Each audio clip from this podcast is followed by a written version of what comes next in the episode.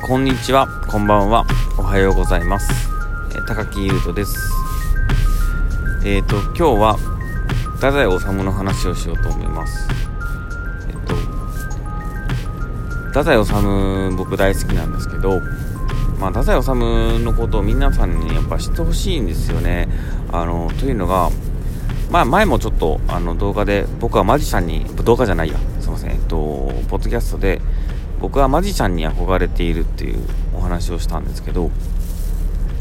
太宰はあの文章の魔術師という異名を持っているというかまあすごいいい文章もうマジックみたいな文章を書くような感じで、まあ、認知されている作家であるですけど、まあ、一般的には、まあ、暗いとか、まあ、人間失格というタイトルがもう物語るようにですね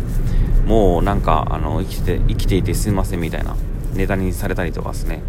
まあ、そういうなんか暗い重い気持ち悪いみたいなねそういうなんか印象があるのかなと思ってるんですけど、まあ、まあ僕が思う太宰っていうのはそんなんでは全然ないんですよね。えーと僕が思ってる太宰っていうのはすごいおしゃれでまあおしゃれですね。おしゃれでなんかいけてますめちゃくちゃ。はいいけててまあそして、まあ、プライドは高いしそうっすね。優しい、まあとにかく優しいのかなと思ってます。いろんな僕結構読んでるんですけどし結構読んでるし、まあ、太宰治のことを書いた、えー、太宰治の、えーどういう人だったかっていうのを書いたやつとかを、まあ、借りて読ませてもらったりしてですね太宰ってやっぱ思うみんなが思ってるほど多分暗いとかそういうな陰キャじゃないんですよ、まあ、とにかく太宰っていうのは。はいまあ、そこが多分すごい多分認識が違うなって思ってるところですね。はい、そして、まあ、文章を、まあ、読んでいったらわかるんですけどあのめっちゃユーモアがあるんですよね。面白いです。マジ笑いますね。はい。あのー、畜犬団っていう話があってですね。これあの自分の犬がですねあの飼って犬を飼ってたんですよ。まあ捨て犬を拾ってたのかな。それであの犬をこう飼ってたんですけどすごい生活が苦しくなって、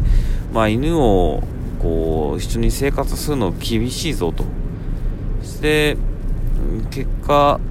ちょっともう犬をあのかわいそうだけどもう殺してしまって自分たちでこうまた捨て犬をねまた捨て犬に戻すっていうことはやりたくないのであの自分たちの責任で自分が手を汚してまあこの犬を殺して埋めてあげてそしてまあ僕たちは僕たちで貧しいながら暮らしていこうっていうことをあの判断してですね。で犬を連れていくんですよ。であの奥さんにですねあのいいお肉を買ってきてくれたまえと、まあ、最後にねあのめっちゃいいお肉を食べさせてあのあげようっていうことで、まあ、犬をあのにあ肉を買ってきてもらってですね奥さんに。で太宰が散歩に連れてってみたいな話があるんですけど、まあ、これがめっちゃなんか面白いんですよね。なんかその滑稽ですしまあそのやっぱあのー葛藤が面白いですよね。なんかあのーやっぱり犬のこと大好きなんですよ。殺すにも殺せないですよ。結局殺せないんですけど、まあ、とにかく、まあ、優しいし、まあ、畜犬団っていうのは太宰のなんかその陰キャのイメージを払拭するに足るですね面白い話なのでもうこれだけでもですねちょっと読んでほしいなっていうふうに思いますねはいでまあ、とはいえ、まあ、2、3回、自殺未遂は何回もやってるし、心中未遂も何回かやってるんですよね。はい。で、最終的には、えっと、心中をしてしまったんですよね。はい。そうなんですよ。で、亡くなったんですよね。まあなので何と言ったらもう擁護できないんですけどねその好きな人まあその道連れにしてしてですねこう死んでしまうとまあどっちが死のうと言ったのかっていうのはまあ定かではないんですけどまあとにかくまあその太宰の方がですねあの一緒に死んでくれと言ったならばそれはすごい罪なことですし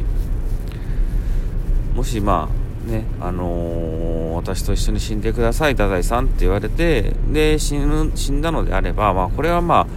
止めるべきだったしうんというようなことなんですよね。はい。でまあこれもいろんな説があって、まあ、実はその3回自殺未遂というか心中未遂をしてる 2, 3 2回かしてるんですけどこれ何回かそのネタにしてるんですよね小説の。これもまたすごいなと思って。あのいやこれも本当相手のね女性の方にはすごい申し訳ないというか申し訳僕が申し訳ないわけじゃないですけどまあひどいことやってんなって思うんですけどただあのー、まあ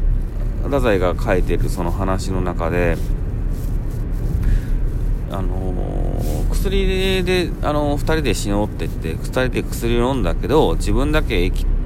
てしまってで一緒にあの薬を飲んだ女の人もまだかろうじて息があってっていう話があるんですよ。で山まで行って温泉旅館2人で行ってですね。でえっと、まあ、山に登ってそこで薬を飲んでか、まあ、飲んでいったのか、まあ、とにかく、あのー、旅館に迷惑がかからないようわからないですけど、まあ、あの旅館で2人で旅館に泊まって、まあ、そこのその日にですね2人で心中しようという約束をしてで薬を用意してで薬を飲んで、えー、近くにある山に登ってですね。でそこで死を待っていたんですけど太宰の方が、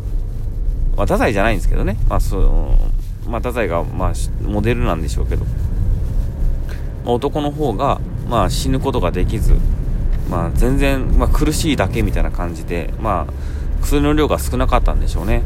で女性の方はあのー、もうすごいぐったりしてまあでもかろうじて息があるのかわかんないですけど、まあ、とにかくあのー、この女性をですね、あのー、軽って背負ってですねあの山を降りるっていうことをしなければいけないという話があるんですよね。はい、でこれで太宰がそのここで書いてるのはもう人というのはこんなにも重いものなのかと。重量がですよ。女性というのがですね。まあその女性がその特別太っていたとかいうことではなくですねこう力なくぐったりしている人をですねまあその背負うとすごい重かったっていう話なんですよね。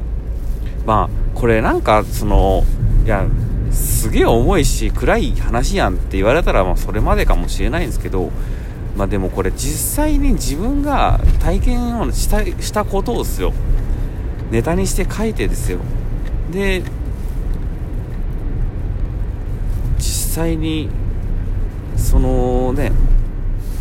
背負って山を降りたらとにかく重かったというその太宰の何て言ったらいいのかな。軽さというべきなんですかね。まあ分かんないですけど軽快さというか。うん。まあうまく言葉にできないですけど。まあ、とにかく暗いわけじゃないんですよ。まあ、それでなんか暗いで気持ち落ち込むのっていうのはちょっと間違いかなと思っていて、まあ、そう、というと、まあ、そのね、その時のご遺族の方とかにはちょっとあれかもしれないですけど、うん、あのと思うんですよね。その、ネタに するっていうことを、そしてそのね、ネタにされたところの答えが結局何だったのかって言ったらいや女の人って意外に重いっていう ことっていうそれをそのオチをその笑うというかあのー、て言ったらいいのかな。笑うようにと笑うというかユーモアというかですね警戒というかそういう風に捉えなければどう捉えていいもんか分かんないですよ。正直。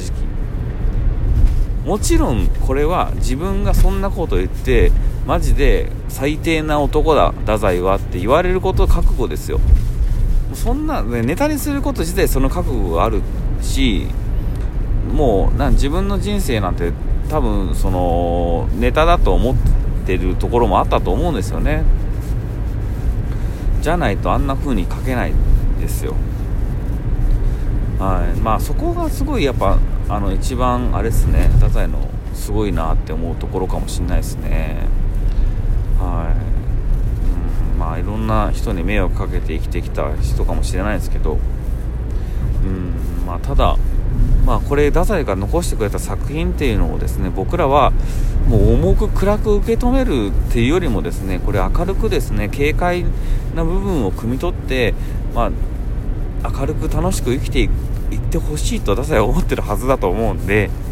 はいあのー、まああのー、太宰のことまた今後もですねちょっと、あの、太宰とかあと石川淳とかですね、まあ、僕が好きな作家のことで割と今の作家もやしあの昔の作家のことも僕が好きな人のこととか作品とかを紹介していきたいなと思ってます。はい。以上です。ありがとうございました、えっと、また聞いてください。よろしくお願いします。